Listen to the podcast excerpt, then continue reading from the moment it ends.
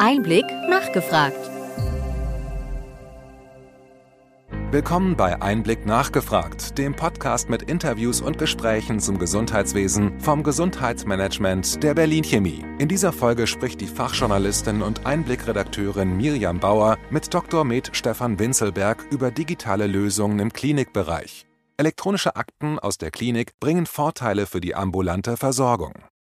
Dr. Med Stefan Winzelberg ist leitender Oberarzt an der Klinik und Tagesklinik für manuelle Medizin am Sana Klinikum Lichtenberg. Nach seinem Medizinstudium in Rostock arbeitete er zunächst in einem Spandauer Krankenhaus und einem Rückenstudio, bis er 2007 zu den Sana Kliniken Berlin-Brandenburg wechselte. Sein Schwerpunkt ist die physikalische und rehabilitative manuelle Medizin, insbesondere bei Schmerzpatientinnen.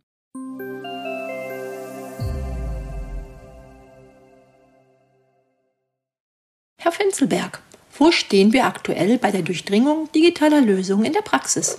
Also in der Klinik gibt es noch viele Hürden, was die digitale Vernetzung betrifft. Zum einen arbeiten verschiedene Krankenhäuser mit verschiedenen digitalen Themen ähm, bezüglich der Patientenakte. Das heißt also viele, wie auch wir hier in, in Lichtenberg oder auch die Sana Klinik in Sommerfeld, noch viel mit eher händische Akte. Das heißt also, dass wir noch viel analog dokumentieren auf Papier und ein Teil der Daten werden dann digital sowohl erzeugt wie auch dann gespeichert, sodass wir also immer Hybridversionen haben und vieles dann ausgedruckt werden muss und in, in, der, in der Papierakte dann abgeheftet wird. Was in der Klinik auch jetzt noch wenig zum Einsatz kommt, sind äh, Möglichkeiten äh, zur Telematik. Das heißt also, natürlich arbeiten wir hier auch teilweise jetzt auch über Corona mit äh, Video Videokonferenzen. Wir hatten schon auch einige Jahre vorher unsere Radiologiekonferenzen äh, via Telefonschaltung zwischen Berlin und der Klinik Sommerfeld. Aber der direkte Kontakt mit dem Patienten ist in der Klinik immer noch nötig und ja, auch die digitale Datenspeicherung zeigt immer noch einige Nachteile, beziehungsweise es gibt auch wenige Anbieter auf dem Markt, die, die eine voll funktionsfähige, äh, komplette digitale Akte anbieten. Insbesondere denke ich so an die, ähm, an eine, ich sag mal, gute, praktikable Version für die Patientenkurve, also sprich, wo auch das Pflegepersonal dann dokumentiert oder auch die Physiotherapeuten und andere, sag mal, ähm, ja, andere Mitglieder aus dem, aus dem Therapie-Team. Ja, ähm, das heißt also, die Digitalisierung in, in, den Krankenhäusern ist immer noch rudimentär und wird jetzt auch durch die letzten äh, Gesetzgebungen in Hinsicht Gesundheitsministerium in den, ja, ich sag, in den kommenden Jahren auch weiter vorangebracht. Das heißt also, einiges ist noch Zukunftsmusik. 2025 ist so, ich glaube, der, der Stichter, Stichtermin, wo dann auch eine komplette Digitalisierung auch in den Krankenhäusern vorliegen soll. Welche digitalen Produkte oder Anwendungen nutzen Sie in Bezug auf Patienten und Patientinnen? Also die elektronische Patientenakte, wie sie jetzt ja in diesem Jahr auch aktiviert worden ist, die nutzen wir jetzt hier in Lichtenberg immer noch in einer Pilotversion. Da sind wir Vorreiter auch äh, deutschlandweit, weil bislang noch wenige Krankenhäuser direkt mit der elektronischen Patientenakte arbeiten. Und auch diese Pilotstudie ist jetzt, ich sag mal, in den letzten Monaten noch, noch im Entstehen. Also wir merken, dass auch die Krankenversicherungen da noch äh, einiges nachjustieren müssen, dass also viele Versicherte, die wir darauf ansprechen, immer noch Schwierigkeiten haben, ihre elektronische Patientenakte überhaupt zu aktivieren. Das sind äh, häufig, äh, ja, also bürokratische beziehungsweise auch sicherheitsspezifische Prozesse, die zum Beispiel dann auch mit, mit Postident, wo man dann auch nochmal zur, zur Post laufen muss, um sich dann zu identifizieren, identifizieren, damit dann die Patientenakte bei der Krankenversicherung dann, ähm, dann auch aktiviert wird. Einige Patienten haben noch keine aktuelle Smartphone-Version, wo dann auch die Patientenakte über das Phone aktiviert werden kann. Das sind also immer noch so eine Hindernisse, die wir sehen, allein schon in dieser Pilotstudie, die wir jetzt seit, oder diesem Pilotprojekt, das wir seit äh, März dieses Jahres laufen, laufen haben. Also auch der Bekanntheitsgrad bei den Patienten ist immer noch sehr, sehr eingeschränkt. Also da merken wir auch, dass sowohl Bekanntheit wie auch Motivation, sich die Patientenakte einzurichten, immer noch, sag mal, im niedrigen Prozentbereich läuft. Also teilweise auch noch im einstelligen Prozentbereich. Welche Vorteile sehen Sie durch digitale Lösungen? Also eine Vernetzung äh, verschiedener Behandler ist damit möglich. Wir sehen da also insbesondere für chronische Patienten Vorteile im Sinne der, ich sag mal, Kontinuität der Dokumente, dass also dann insbesondere, wenn mehrere Fachärzte oder mehrere Professionen zusammenarbeiten, die im Gesundheitssektor an der Behandlung des Patienten äh, beteiligt sind, dass also da dann immer wieder die, die Dokumente auf dem aktuellsten Stand bleiben können und insbesondere Hausarzt beziehungsweise der, der aktuell behandelnde Facharzt immer im, äh, auf dem Laufenden gehalten wird. Also ich denke, da werden die äh, vordergründigen Vorteile insbesondere im Hausarztbereich, also im ambulanten Bereich dann zu sehen sein. Wir in der, in der Klinik sind ja dann doch mit unseren Befunden immer noch eher in unserem klinikeigenen Informationssystem relativ integer und, und liefern dann nach außen.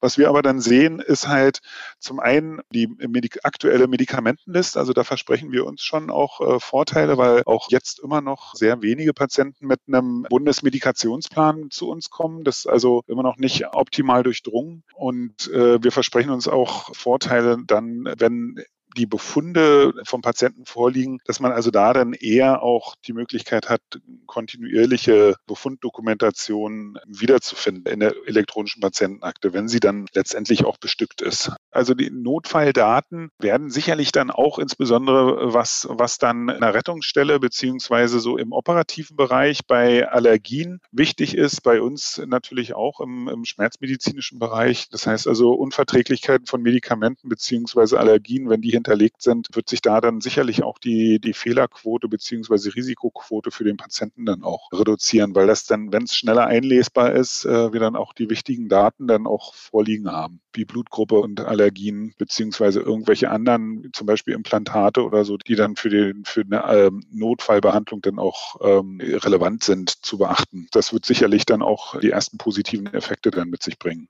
Welche Hürden gibt es, beziehungsweise was läuft noch nicht optimal?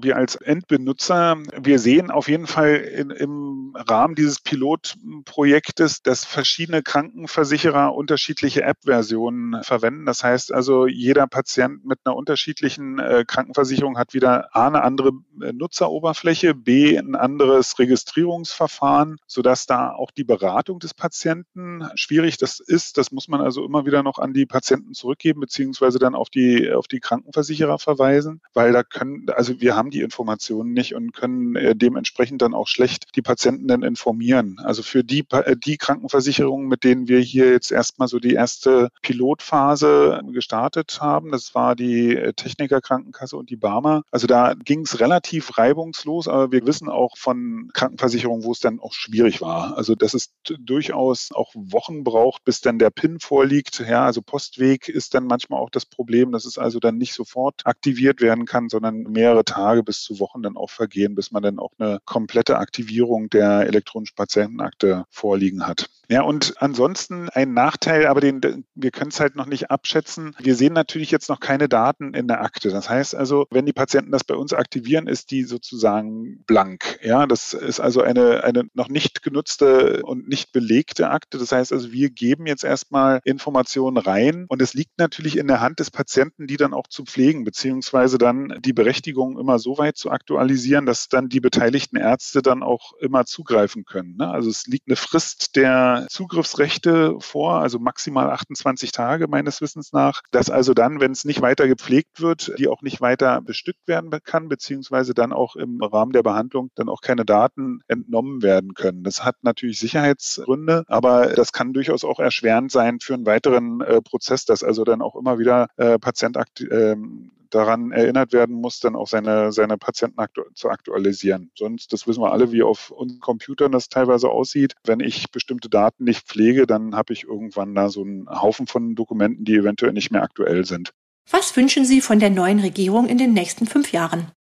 Bezüglich der neuen Gesetzgebung gibt es ja jetzt auch schon, ich sag mal, die Unterstützung finanziell, dass also damit auch die Programme erstellt werden können, um entsprechend ausreichend digitalisiert zu sein. Das war in der Vergangenheit nicht. Also ich, ich erwarte dann eher eine Kontinuität. Das heißt also, wenn jetzt die, die Startphase abgeschlossen ist, muss man sich natürlich klar machen, dass verschiedene Klinikbetreiber beziehungsweise unterschiedliche Kliniken von den privaten Häusern über die öffentlichen Häuser bis bis hin zu, ich sag mal, kirchlichen Kreisen oder was es sonst noch so an ähm, Klinikbetreibern gibt, werden natürlich unterschiedliche Anbieter haben und je nachdem, inwieweit sich da dann auch wieder die Software ändert, muss das auch aktualisiert werden können da sind die Länder natürlich auch in der Pflicht. Ja, also die einzelnen Bundesländer. Das, da hat die Bundesregierung insofern nur die Möglichkeit, da dann für auch eine, eine einheitliche Gesetzgebung zu sorgen, weil alles andere ist dann wieder Ländersache. Da werden wir höchstwahrscheinlich durch die neue Bundesregierung auch noch nicht die Möglichkeit sehen, dass es da große Effekte gibt, auch Langzeiteffekte noch nicht. Hinsichtlich Digitalisierung, aber auch hinsichtlich dem Gesundheitssystem allgemein. Das ist also da, das hat man jetzt auch in der Corona-Zeit gesehen, dass dieser ganze Spuk, was, was so die Individualität der, der einzelnen Länder ist, was ja, ne, mag ja gut und schön sein, aber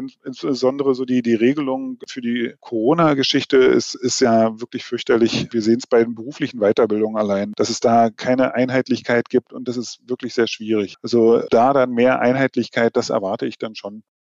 Herzlichen Dank, Herr Finzelberg, für diese Einblicke.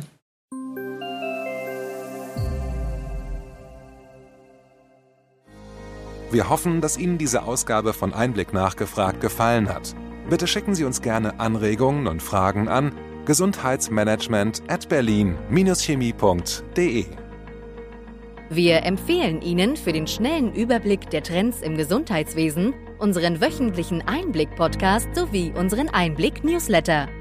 Alles im Netz unter einblick-newsletter.de.